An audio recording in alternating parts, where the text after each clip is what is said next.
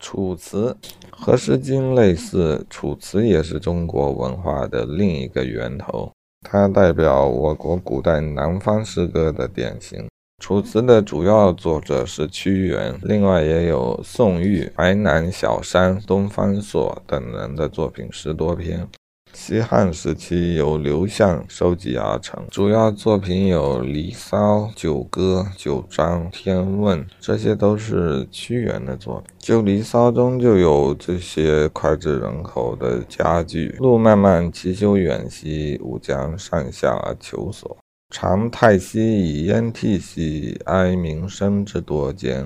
惟草木之零落兮，恐美人之迟暮。”楚辞有如下的特点：首先，它的诗歌形式更加丰富，相对于《诗经》而言更富有变化，善于渲染、形容，词语繁复，很重视外在的形式和美感。其次，楚辞开创了浪漫主义的先河，感情热烈奔放，对理想的追求以及抒情主人公形象的凸显、想象的奇幻等，《诗经》和《楚辞》。我想在当时都是以歌词的方式流传的，为了便于口口相传，但是它一定配以某一个旋律，因此它们都是很好的歌词。其中《楚辞》的结构更加丰富灵动一些，不像《诗经》往往都是四个字一句。